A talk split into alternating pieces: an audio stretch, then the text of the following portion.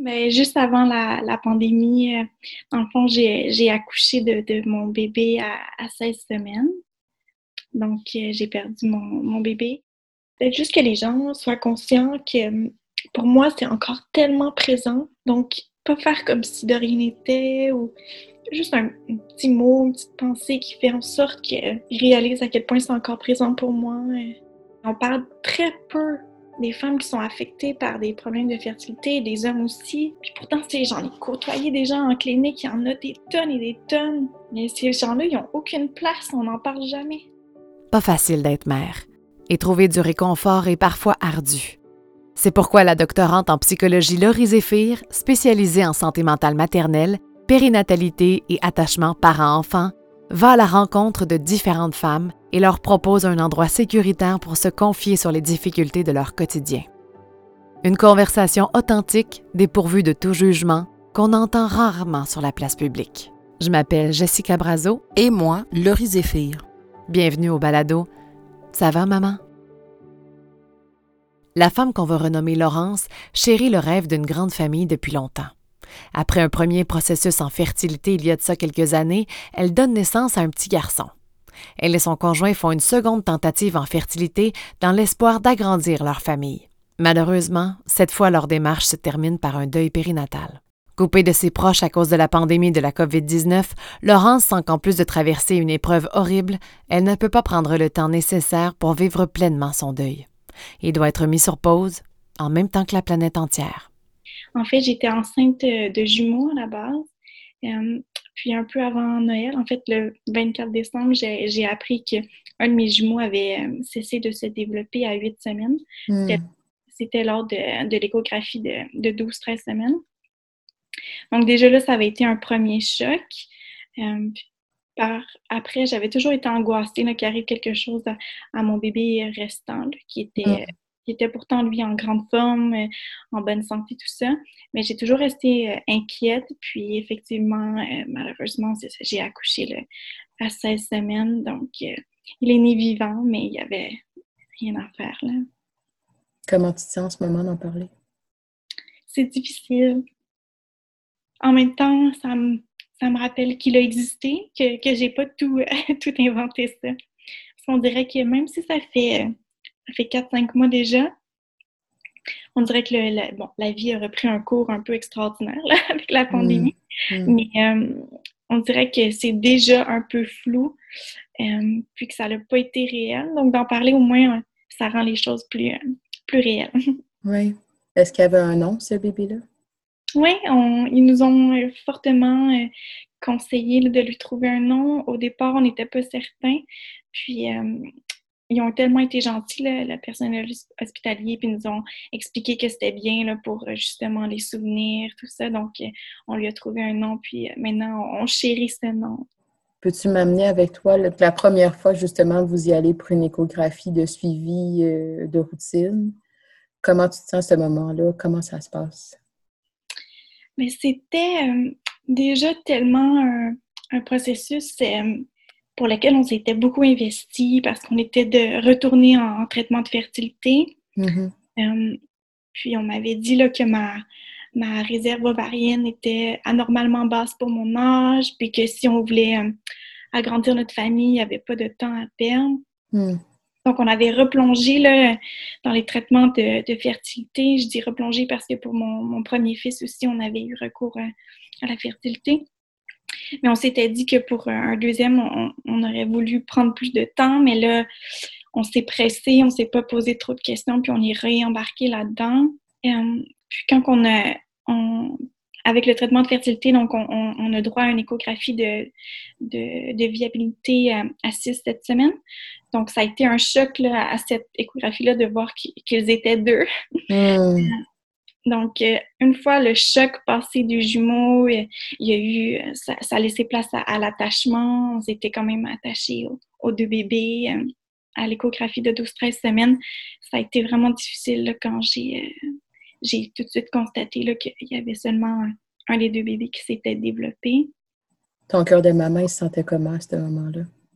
Mon cœur de maman, la veille, j'avais vraiment mal dormi. J'avais justement un mauvais pressentiment je m'étais dit, euh, ça a tellement été un choc quand on a appris pour les jumeaux euh, que je me suis dit, je sais pas comment je vais réagir si au final il me dit qu'il y en a juste un des deux qui s'est développé.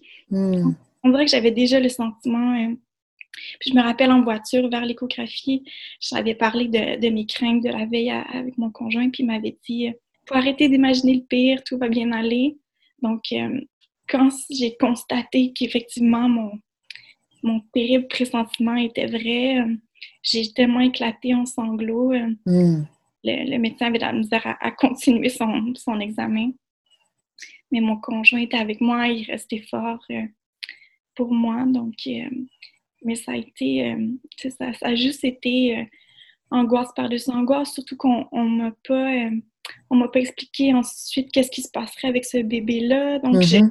Je savais pas qu'est-ce qui allait se passer dans mon corps, euh, si je devais continuer tout le reste de ma grossesse avec ce bébé-là. On m'avait pas, euh, on m'avait pas pris le temps de, de, de m'expliquer et j'avais pas pensé sur le coup de poser des questions. Là, Ben oui. Ouais. Il y avait comme le choc déjà à, à vivre, fait que tous les questionnements sont venus par après en, en différé. Puis là, toi, ton chum, vous repartez dans la voiture. Amène-moi avec toi, comment vous vous sentez? Terrible parce que je suis quelqu'un qui, euh, qui projette beaucoup, qui fait beaucoup de plans. J'ai dans à être dans le, le moment présent. Donc, quand on avait décidé de. On avait un choix de date pour l'échographie, on, on s'était dit, on, on se paie ça comme cadeau de Noël de voir nos, nos deux bébés. Donc, euh, on avait Mm. choisi le 24. Donc, ça a été euh, une veille de Noël assez triste. De retour à la maison, j'en ai profité pour serrer mon, mon garçon. Hmm. Euh, J'en ai profité pour faire la sieste collée contre lui aussi. T'en avais besoin. Oui, vraiment. Mais euh, c'est ça qui est drôle aussi, c'est que le, le lendemain, c'était Noël. Puis, euh, juste euh, au matin, de voir mon fils si heureux de découvrir les, les cadeaux de Noël, Hmm. ça a mis un baume, un baume sur mon cœur.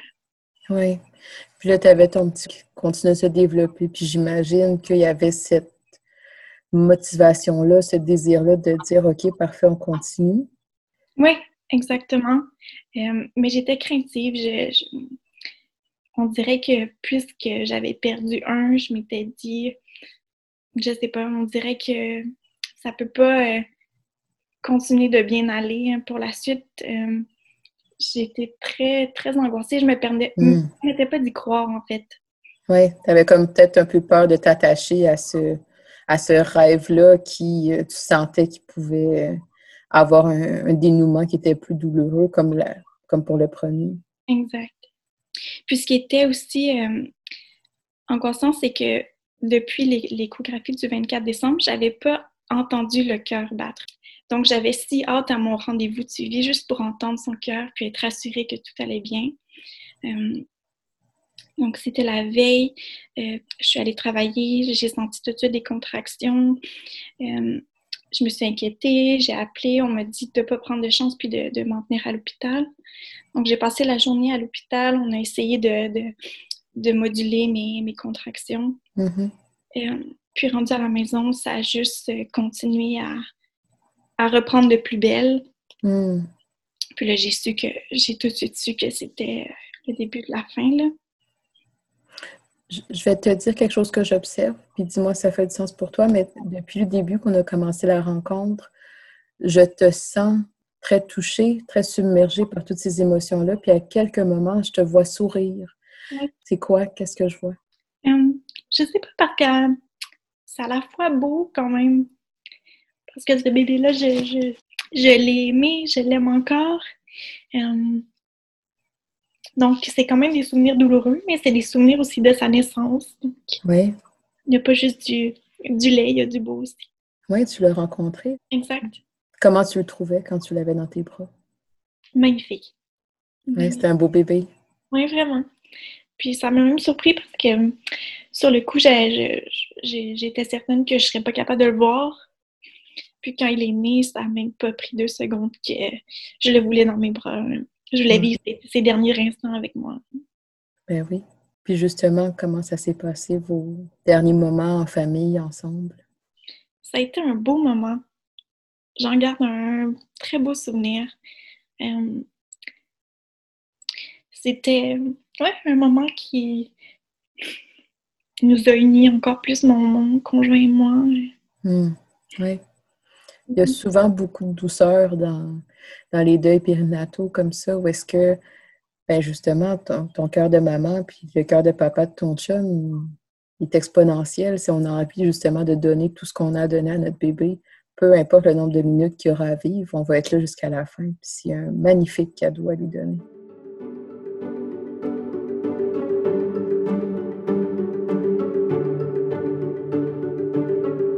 Laurie, je pense que cet euh, épisode-là, ça va être le plus émotif euh, de, tous les épisodes jusqu'à maintenant. Euh, on dirait que j'ai peur de pas dire les bonnes choses. Tu sais, je trouve que c'est délicat comme sujet, mais je trouvais ça mm. important de le faire. Puis, ce que je remarque de cet extrait, c'est que tu parles beaucoup du bébé de Laurence. Tu lui fais parler de son bébé. Tu sais, c'est quoi son nom, comment elle l'a trouvé? Bon, là, c'est sûr que pour l'anonymat, on a enlevé les moments où vous le nommez, mais vous le mm-hmm. nommez beaucoup. Donc, je me suis dit, c'est important, ce, ce passage-là, de nommer. Bien, certainement, parce que ça fait partie de son histoire à Laurence.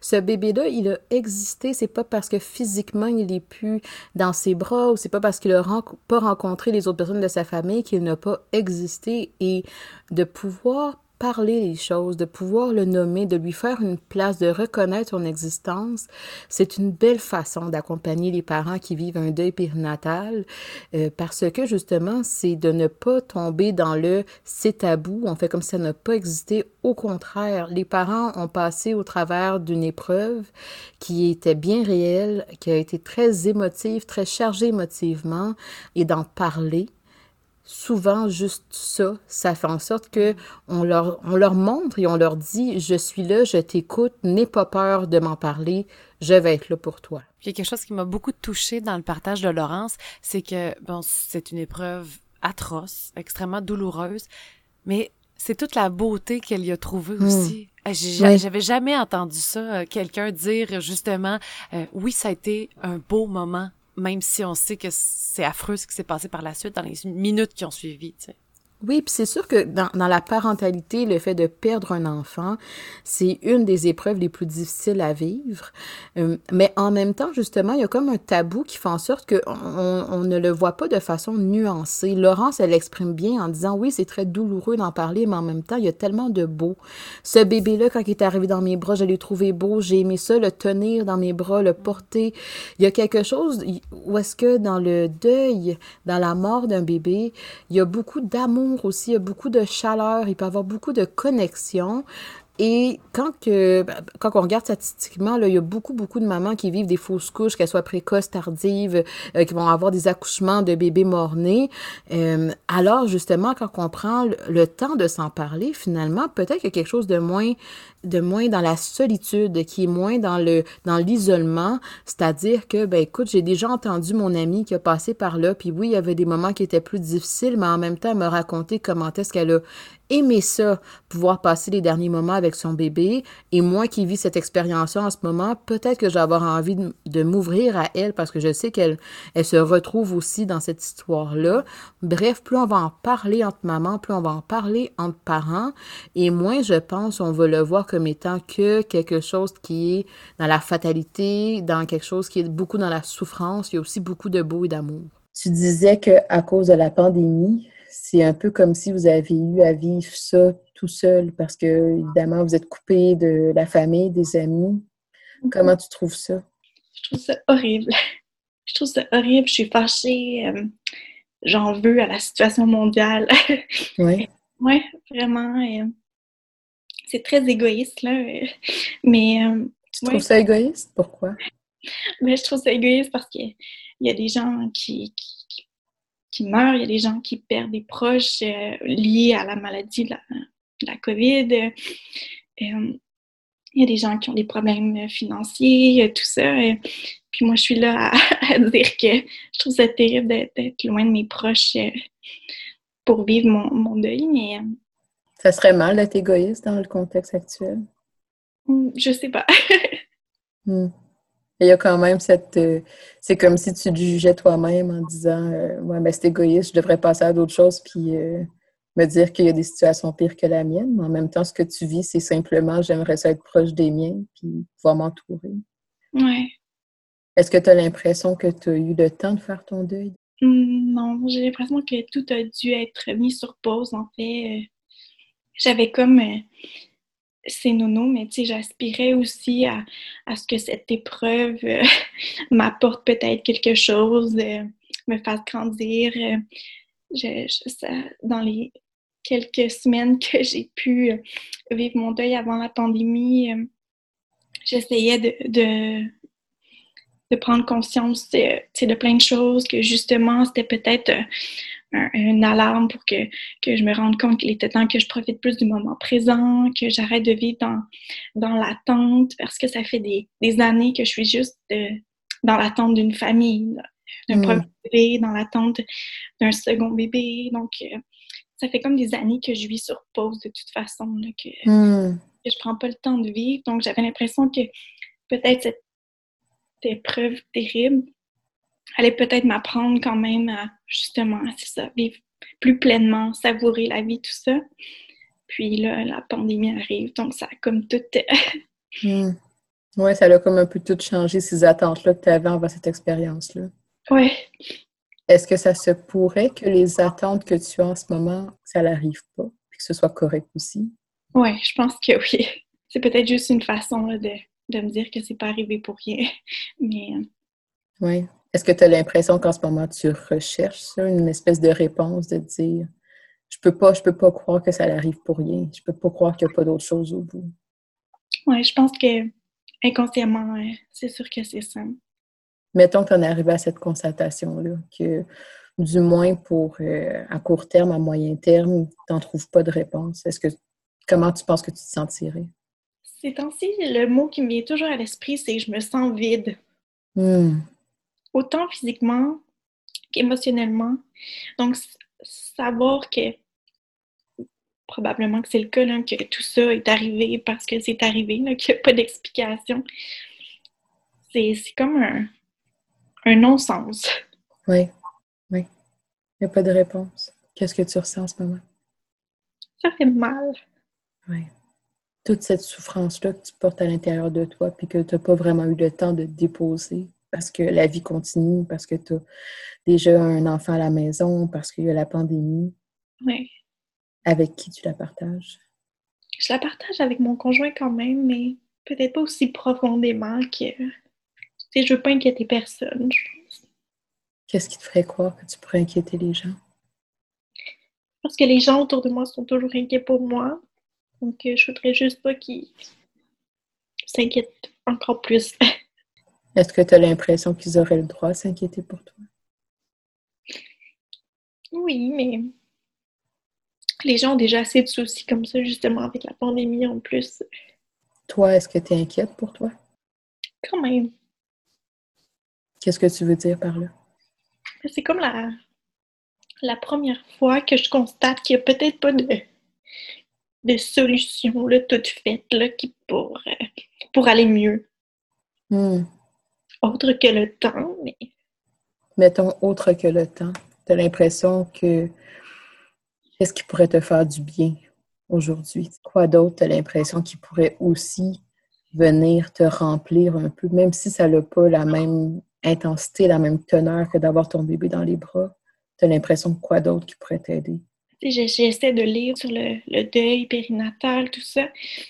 Puis souvent, euh, c'est mentionné que justement, euh, les gens autour, euh, eux, c'est normal, ils reprennent leur vie. ils pensent peut-être moins, mais c'est non, non, mais peut-être juste que les gens soient conscients que pour moi, c'est encore tellement présent. Oui. Donc, pas faire comme si de rien n'était ou juste un, petit mot, une petite pensée qui fait en sorte qu'ils réalisent à quel point c'est encore présent pour moi. Oui. Parce que quand les gens font comme si de rien n'était, qu'est-ce que ça te fait ressentir, toi? Mais ça me fait mal, et puis ça me donne l'impression qu'il faudrait que je pense à autre chose. Alors que toi, tu n'es pas là du tout. Du tout. Est-ce que tu leur dis ça à ton entourage que moi, j'ai encore besoin qu'on qu'on en parle de ce que j'ai vécu. J'ai besoin que vous, que vous puissiez encore reconnaître sa vie, son existence. Est-ce que tu te permets de leur dire? Non. c'est sûr que, tu moi, des fois, je glisse j'en parle parce que moi, c'est tellement présent dans ma tête. Je veux pas les tanner avec ça, ou je veux pas avoir l'air de la fatigante, ou de ramener ça toujours. Euh. Mais encore là, ça part de moi. Je suis certaine que les gens autour de moi, ils, seraient juste là pour m'écouter, me supporter. Oui. As-tu l'impression que c'est peut-être le moment que tu te dises, même si à l'intérieur de moi c'est inconfortable, peut-être qu'il faut que je le dise aux gens parce que ça pourrait me faire du bien? Je pense que oui. Je sais juste pas comment aborder ça sans mettre les, les gens mal à l'aise aussi. Il y a ça, il y a toute la notion de justement, tu sais, c'est tellement quelque chose qu'on parle pas, qu'on parle peu. Euh, je saurais pas comment apporter ça. Est-ce que ça se pourrait qu'en ce moment, tu cherches la bonne façon de dire les choses alors qu'il n'y en a pas de bonne? Oui, sûrement. Ton émotion, ce que tu ressens à l'intérieur de toi, de la même façon que depuis tantôt, on, s'échange les choses. Si tu écoutes qu'est-ce qui se passe à l'intérieur de toi, ben ça te guide. Mm-hmm. Mettons que je te posais la question par rapport à ton conjoint. Mm-hmm mettons qu'il écoutait notre conversation, est-ce qu'il y a des choses que tu m'aurais dit qui seraient surpris ou... Euh? Je pense pas, parce qu'il me connaît très bien. Je suis certaine que je l'exprime pas, mais il le sait à quel point je suis encore tellement euh, envahie par toutes ces émotions-là. Euh. mais je pense que les deux, on, on sait comme pas peut-être comment... justement, il y a tellement peu de mots à exprimer. Il le sait, tu lui dis pas tout. Ouais. Tantôt, tu m'as parlé, tu sais, ça ferait du bien d'avoir un câlin. Oui. Il pourrait t'en faire. Ah oui, lui, lui, ça va. oui. Tu aurais eu besoin d'un câlin de quelqu'un d'autre? Oui, mais c'est non, non, mais tu sais, vivre, je suis très proche de ma mère, très proche de ma grand-mère, donc vivre tout ça aussi loin d'elle, c'est difficile. Oui. Loin de mes amis aussi. Euh, Qu'est-ce que ça représenterait pour toi d'avoir tous ces gens-là à proximité de toi? Ben, c'est sûr que je me sentirais moins seule. Tu te sens beaucoup seule? Oui, puis en même temps, je sais qu'avec toute leur bonne volonté, tu sais, quand même, ils comprennent peut-être pas quand même tout.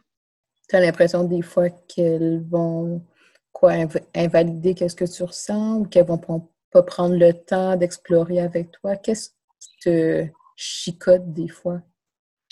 mais c'est que, tu sais, ils vont peut-être juste être à, court de solutions, à court de, de mots réconfortants ou à court de. Ouais, ou avoir peur de trouver justement, de ne pas dire les, bons mots. Euh. Hmm.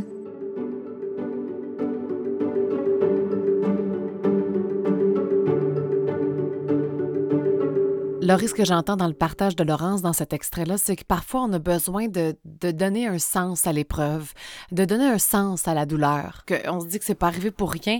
Puis je me suis demandé pourquoi tu lui montres que ça se peut qu'elle retrouve pas de réponse. Est-ce que c'est parce que c'est pas une façon pour faire son deuil? Est-ce que c'est parce qu'elle s'en met trop sur les épaules? Ben, en fait, je me posais la question, ben, justement, si elle a certaines attentes précises par rapport à comment est-ce qu'elle va vivre son deuil, comment est-ce qu'elle va sortir de son deuil, euh, qu'est-ce qu'elle va en retirer, ben finalement, peut-être qu'on est moins dans l'ici et maintenant. On est à la recherche de quelque chose sans nécessairement être à l'écoute de ce qu'on vit à tous les jours. Euh, justement, à un moment donné, je lui soulève, euh, ben, est-ce que ça serait correct d'être égoïste en ce moment? C'est sûr que quand on, on le définit comme de l'égoïsme, on, a l'impression qu'on est plus du côté du négatif, mais au final, la seule chose dont elle avait besoin, c'est de prendre cette place-là pour elle, d'être à l'écoute de son rythme, de ses émotions, de ce que ça lui fait vivre. Et juste ça en soi, d'être capable de cheminer à tous les jours dans notre deuil, euh, ben juste là, il y a des choses qu'on peut aller rechercher, qu'on peut voir sans nécessairement que ça corresponde à ce que j'avais en tête. De pas éviter la douleur dans le fond. Parce que ça pourrait être tentant de vouloir l'éviter avec euh, une recherche de solution, mettons. Oui, puis une des façons de sortir de la souffrance, ben, c'est de la vivre. Des fois, justement, ça peut nous faire peur d'aller regarder ce côté-là de nous-mêmes, d'aller ressentir ces émotions-là, parce que c'est sûr qu'elles sont moins le fun. Mais en même temps, pour être capable de bien vivre nos expériences de vie de façon complète, il faut aller voir autant le positif que le négatif. Et dans cette souffrance-là, ben oui, on a besoin des autres et c'est un peu qu'est-ce qu'elle nous exprime, Laurence. Cet appel-là, justement, où est-ce que en ce moment je souffre et j'ai l'impression que j'ai besoin d'être épaulée par les autres pour être capable de passer au travers de cette épreuve-là qui a été très difficile et le contexte de pandémie n'a pas fait en sorte que les gens ont eu moins de fausses couches. Alors, cet effet d'isolement-là, euh, c'est sûr qu'il a peut-être été augmenté là, pour toutes ces mamans-là. C'est d'autant plus important de s'écouter dans nos besoins. Ah, je comprends. Je comprends. Puis je trouvais ça intéressant quand elle parle de l'entourage parce que c'est vrai. Quand on fait face à la douleur de l'autre, on dirait que parfois on veut se mettre en mode solution. C'est peut-être pour ça que c'est tabou, ce sujet-là de, du deuil périnatal, puis qu'on n'en parle pas assez, c'est parce qu'on sait pas quoi dire. On est à court de solutions. Oui, puis effectivement, il n'y en a pas de solution. C'est d'être capable de se dire, OK, et là, il n'y a pas de solution comme je l'aurais voulu, mais peut-être qu'il y a d'autres petites parcelles de bonheur qui peuvent m'aider à me remplir, à combler ce sentiment de vide-là qui est tout à fait normal euh, en passant là, pour toutes les mamans qui, qui vivent un deuil périnatal. Le sentiment de vide, c'est quelque chose qui est souvent rapporté, mais justement, on essaie d'être à la recherche de ces petits moments-là parce que oui, il n'y a pas de solution parfaite, mais peut-être que d'y aller au jour le jour, finalement, on finit par la trouver, cette solution-là, de façon cumulée. Puis pour l'entourage, c'est peut-être de pas trouver de solution, juste être à l'écoute, comme elle le disait. Oui, absolument, parce que ben il y en a pas de solution. Même si l'entourage essaie de dire euh, bon ben tu devrais faire telle activité, ça va te faire du bien, ou la fameuse phrase euh, ne sois pas triste, sois forte. Euh, ah Au final, ça peut être vécu comme étant beaucoup plus violent par les parents qui vivent un deuil périnatal parce que c'est vraiment une espèce de déni de ce qu'ils vivent, alors que la lourdeur de ce qu'ils vivent ne se diminue pas juste en disant ben vous devriez juste voir mm. du positif et passer à d'autres choses là. Pour l'entourage même si c'est parfois inconfortable de tolérer qu'on n'a pas de solution, juste d'être dans l'écoute, juste d'être là, c'est déjà beaucoup. Je sais que dans ton message, tu disais, je me suis comme donné la mission de parler d'infertilité, puis euh, qu'est-ce que ça représente pour toi d'avoir cette position-là, de dire, moi, je vais en parler, c'est important pour moi? pour moi, c'est c'est aussi euh, vital que de respirer. Euh, j'en vois des gens autour de moi se mettre de la pression justement pour la maternité. Le désir, c'est tellement profond, le désir de vouloir un enfant. Je trouve tellement qu'on n'en parle pas souvent. On, voit hmm. beaucoup, euh, on voit beaucoup la facilité avec laquelle les gens tombent enceintes, mais on parle très peu des femmes qui sont affectées par des problèmes de fertilité, des hommes aussi. Puis pourtant, c'est tellement que, tu sais, j'en ai côtoyé des gens en clinique, il y en a des tonnes et des tonnes. Oui. Mais ces gens-là, ils n'ont aucune place, on n'en parle jamais. Oui, c'est très vrai. Quand tu le vivais, justement, parce que, bon, je ne sais pas tout à fait quand est-ce que tu l'as su, puis dans, dans, quelle dynamique vous étiez, toi et ton, ton copain, mais comment tu te sentais, justement, quand vous avez réalisé que, OK, pour nous, ça ne fonctionne pas? Puis là, il faut qu'on s'en aille en processus de fertilité et tout. Qu'est-ce que tu trouvais le plus difficile à vivre? Comment est-ce que tu te sentais de façon générale? Mais encore là, j'ai toujours eu un pressentiment hmm. à l'adolescence que moi, quand j'allais vouloir des enfants plus tard, ça allait être difficile.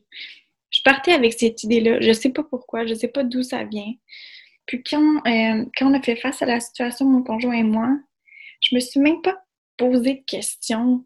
C'était comme ça allait de soi qu'on allait tout vérifier, tout faire les tests médicaux, puis qu'on allait embarquer dans cette, euh, cette machine-là. Euh, puis, tu sais, au départ, même, euh, j'ai consulté plusieurs médecins, j'ai fait plusieurs cliniques.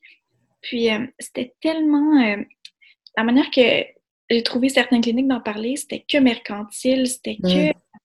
C'était comme des produits, c'était. J'ai trouvé ça tellement froid, tellement. C'était tellement loin du désir d'avoir un enfant qui devrait. Ouais. Ouais. Ouais, ça, ça a comme été j'imagine déjà là une espèce de déception envers tout ce projet-là de bébé. Ben, en même temps, tu dis que ça confirmait un peu une, impression que tu avais, mais de le vivre, de le ressentir, d'avoir l'impression que, oh là là, c'est vraiment loin de ce que j'avais en tête. C'est pas pareil non plus. Encore une fois, je te connais pas non plus, mais il y a quelque chose que tu notes, que c'est la deuxième fois que tu me le dis, c'est un peu cette euh, tendance-là à t'imaginer que les choses négatives, c'est comme si tu les attirais. Oui. Ça vient de où, ça? Je sais pas. Je sais pas, puis heureusement, euh, mon conjoint, c'est tout l'inverse, là. C'est vraiment un optimiste, tout ça. Une chance qui est là. c'est un mon équilibre parce que, je sais pas, j'envisage toujours le pire. Ça a toujours été comme ça, aussi loin que je me souvienne aussi. Quand le pire arrive, as-tu l'impression que c'est ta faute? Ouais, souvent. Souvent. Puis c'est drôle que, que tu dises ça parce que j'écris beaucoup depuis, euh, depuis mon, mon deuil.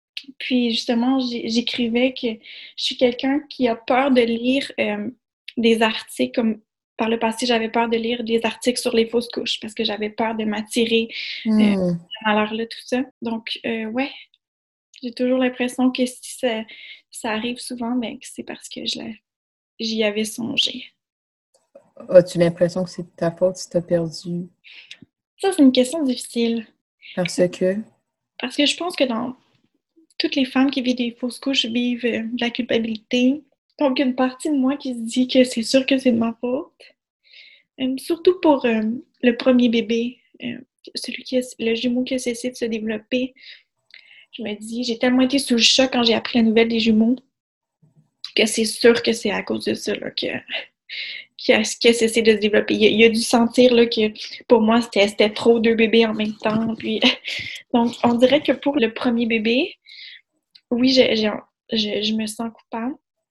Mais pour le, non, justement, c'est ça. On dirait que je cherche à comprendre pourquoi. Hmm. Parce que j'ai pas l'impression que ça vient de moi. Ça se peut-tu que ça vienne jamais de toi non plus? Ben, ça se peut aussi. Mon médecin, elle, elle, de me parler de certaines hypothèses qu'elle avait en tête, justement, mais, mais c'est ça, je pense que ça sera juste toujours sans réponse. Là. Oui, puis peut-être qu'il y en aura une, peut-être qu'elle va venir dans quelques mois, dans quelques semaines, dans quelques années. Mais j'ai comme l'impression qu'en ce moment, si tu as cette tendance-là à te dire c'est de ma faute, ben, quand des choses négatives se confirment, ben, là, tu te dis, ben, c'est ça, ça y est, il fallait. Je, les attire, les malheurs, puis parce que j'ai ouvert l'article, parce que si, mais au final, peut-être que c'est juste un concours de circonstances très triste, très plate, mais que tu n'as absolument aucune responsabilité à prendre là-dedans non plus. As-tu l'impression que tu attires aussi du positif?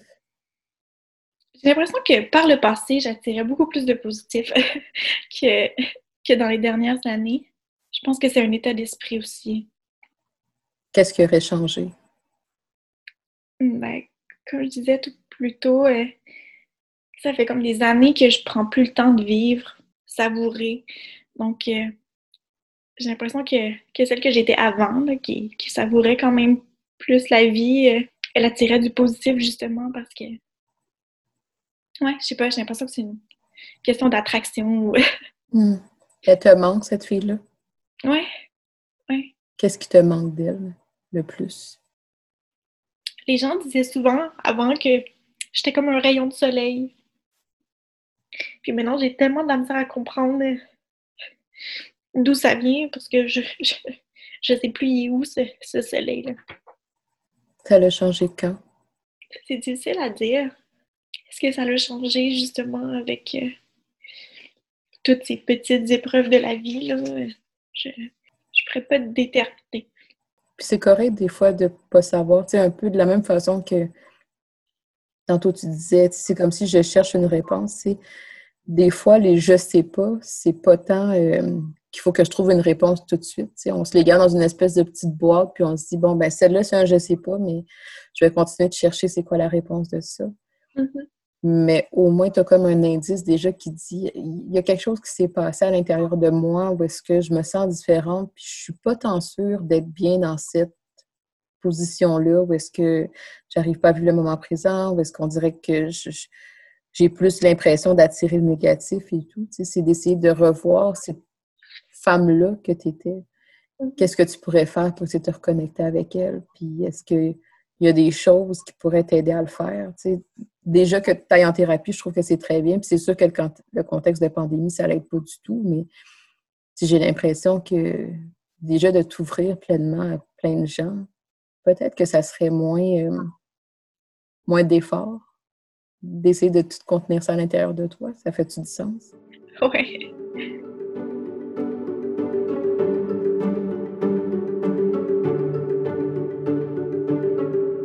Je t'avoue que ça me fait mal de l'entendre, euh, Laurence, dire que c'est de sa faute. sais, La culpabilité qui l'habite par mm. rapport à son premier bébé qu'elle a perdu. Tu sais, genre, tu vois, je, suis très touchée parce que j'en ai des jumeaux et j'ai mm. réagi de la même façon qu'elle. De la mm. même, même façon. Puis je me dis, c'est tellement pas de ta faute, ça m'est pas arrivé. Puis j'ai puis là elle se met ce poids là sur ses épaules, ça doit être extrêmement lourd à porter, je trouve ça très triste. Oui, puis le sentiment de culpabilité, c'est aussi un élément qui est assez fréquent chez les mamans qui vont vivre euh, un deuil périnatal. Il y a comme quelque chose là où est-ce que lorsqu'on aborde la grossesse dans la société de façon générale, on a effectivement l'impression qu'on a le contrôle. Mm. Donc, euh, on va faire attention à qu'est-ce qu'on mange, on va faire attention au, type d'activité physique qu'on va faire. Et ça nous donne un peu cette impression-là que, ben, si je fais les bonnes choses ou si je fais telle, telle chose, ben, ma grossesse va bien se passer. Alors qu'en réalité, il faut aussi tolérer cet inconfort-là de se dire qu'on n'a pas le contrôle sur tout et que lorsqu'il est question de la vie utérine, même la science a encore ses limites et que ça n'a rien à voir avec la responsabilité qu'on peut y porter. Laurence va bien euh, exprimer comment est-ce que dans sa vie déjà avant, c'était quelqu'un qui avait tendance à croire qu'elle pouvait attirer le négatif, alors quand un événement comme ça arrive dans la vie, peut-être que ça pourrait sembler une évidence que, ben oui, parce que j'ai eu un choc d'avoir des jumeaux, ben oui, parce que si, parce que ça. Alors qu'en réalité, peut-être même qu'il n'y a pas de raison en soi que la génétique, parfois, des fois, c'est vraiment juste un concours de circonstances que même la science ne peut pas tout à fait confirmer. Et c'est un travail en soi d'être capable de se détacher de cette équation-là et d'être capable de se dire, mon bébé est parti, je l'aimais, j'ai fait tout ce que j'ai pu, je l'ai porté avec beaucoup d'amour. Maintenant, il est parti faire son chemin à, l'extérieur de moi, mais il reste quand même dans mon cœur. Et je n'ai rien à voir avec son départ. J'ai fait tout ce que j'ai pu au niveau de l'amour que j'ai pu lui donner. Juste ça, c'est une autre histoire qu'on peut porter à l'intérieur de soi qui fait moins mal que de se dire ben oui, c'est de ma faute parce que j'ai pas fait X choses. C'est comme si on, avait de la difficulté à vivre avec l'injustice, fait qu'on essaie de trouver le coupable. Oui, tout à fait. Puis c'est vrai que des fois, on peut essayer. Il y en a qui vont parfois être dans un, un état de lutte. Alors, on va demander des autopsies, on va demander des questions, des réponses, on va essayer de regarder le, le personnel soignant puis se dire, bon, ben, est-ce qu'il y a des choses qu'ils ont fait ou qu'ils n'ont pas fait? Et peut-être que des fois, il y a une partie de nous qui peut se sentir apaisée de faire ce, cette lutte-là, ce combat-là, mais au final, il y a aussi un travail à faire d'accepter le fait que dans la vie, on n'a pas toujours le contrôle sur tout et que des fois, ce, cette absence de contrôle-là peut aussi mener à des épreuves qui sont plus difficiles, plus douloureuses, comme le deuil de son enfant. Puis je trouve ça très touchant lorsque Laurence parlait aussi que les épreuves peuvent nous transformer comme personne. Elle se sent plus euh, le soleil qu'elle était. Mm. J'imagine que qu'on peut essayer de retrouver cette personne-là n'est pas disparue à jamais, même si on a vécu des épreuves difficiles. Ben, il faut des fois aussi parfois voir la vie comme étant une suite d'identités, c'est-à-dire que des fois peut-être qu'on veut beaucoup revenir à la personne qu'on était avant, mais en réalité c'est impossible. Laurence par exemple, juste le type d'événement qu'elle a vécu fait en sorte que dans son identité, elle n'est plus la Laurence qui était naïve face à la maternité, par mm-hmm. exemple, ou face à la vie, à la mort par rapport aux enfants. Et des fois, c'est pas tant de vouloir revenir à qui on était avant, mais plus de retrouver l'équilibre qu'on avait avant. Et cet équilibre-là peut se définir dans une nouvelle identité où est-ce que je suis une maman qui a perdu deux bébés, euh, mais je suis aussi la maman d'un autre garçon. J'ai vécu différentes euh, expériences de ma vie et aujourd'hui, voici ce que je souhaite vivre pour être capable de retrouver un équilibre, même si on a vécu différentes épreuves qui ont été plus difficiles. J'aimerais ça terminer en m'adressant à toutes les mamans qui ont perdu un bébé, que ce soit pendant la COVID ou avant. Sachez que à l'intérieur de vous, même si vous n'avez pas d'autres enfants vivant avec vous, vous êtes des mamans à part entière. Ce que vous avez vécu, c'est une épreuve difficile, mais ça ne définit pas qui vous êtes comme personne ou comme maman. Faites ce qui vous fait du bien et prenez le temps de pouvoir prendre toute cette place-là qui vous revient comme maman. Je voudrais leur dire que je suis sincèrement désolée et triste qu'elle ait à vivre cette perte, cette douleur. Personne ne devrait avoir à vivre ça. J'aimerais aussi qu'elle ne se mette pas trop de pression, moins que moi peut-être. Euh, il y a des jours plus faciles que d'autres. Parfois, ça se compte en heures, en minutes, qu'elle se donne le temps.